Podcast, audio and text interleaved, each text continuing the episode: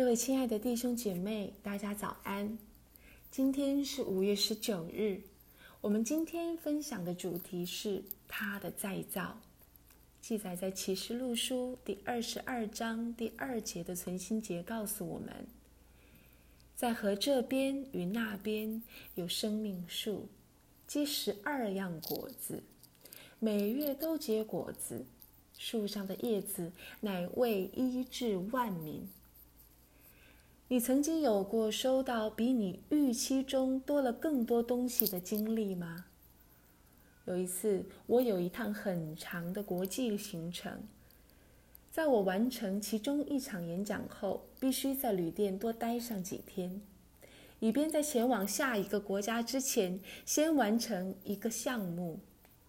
主办单位慷慨地为我支付了额外的住宿费用。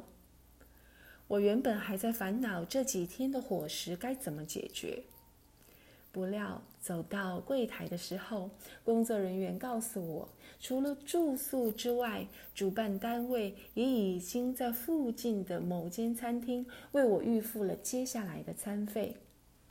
哇哦，这对我真的是既惊喜又感激。我们无法晓得在永恒中等待着我们的是什么。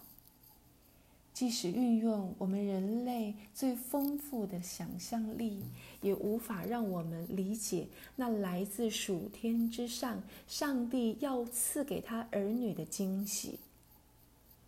圣经在最后一卷书，以世人回到生命树的救赎场景结束。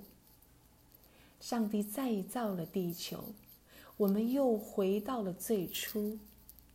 上帝一开始。在伊甸园里所种下的树又出现了。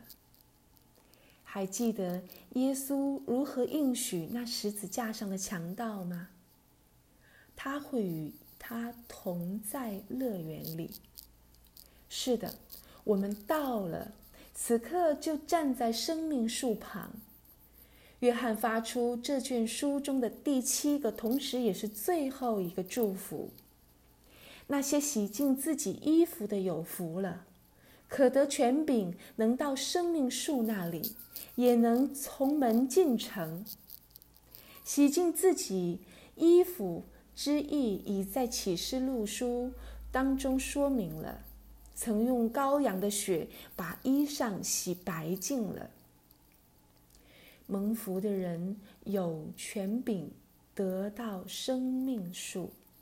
一个永生的象征，因为他们曾用羔羊的血把衣裳洗白净了，曾接受了羔羊所付的赎价，在新耶路撒冷的生命树象征着永恒的生命，没有死亡和痛苦，世人将再次享受这个永生的礼物。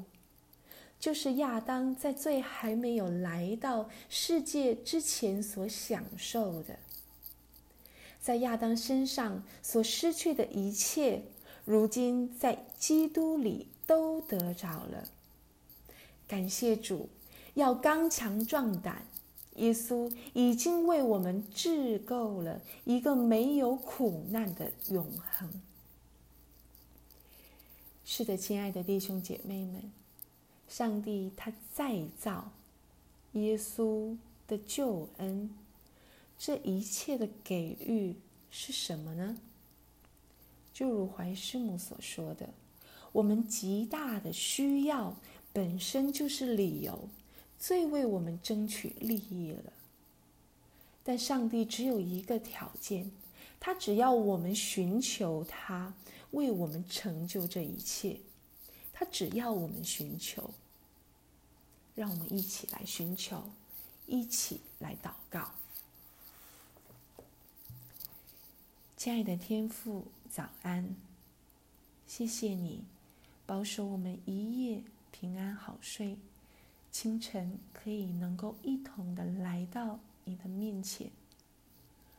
主啊，我们要用借着不断的祈求，使我们的心灵与你完全完整的结合，使由上帝从你那里来的生命流进我们的生命里，又由我们的生命发出纯洁与圣洁，再次回到上帝你那里，蒙你的喜悦。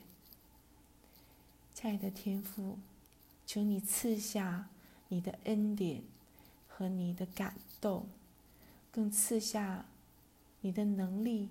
帮助我们，使我们可以能够完全的顺从你，有顺从你的力量。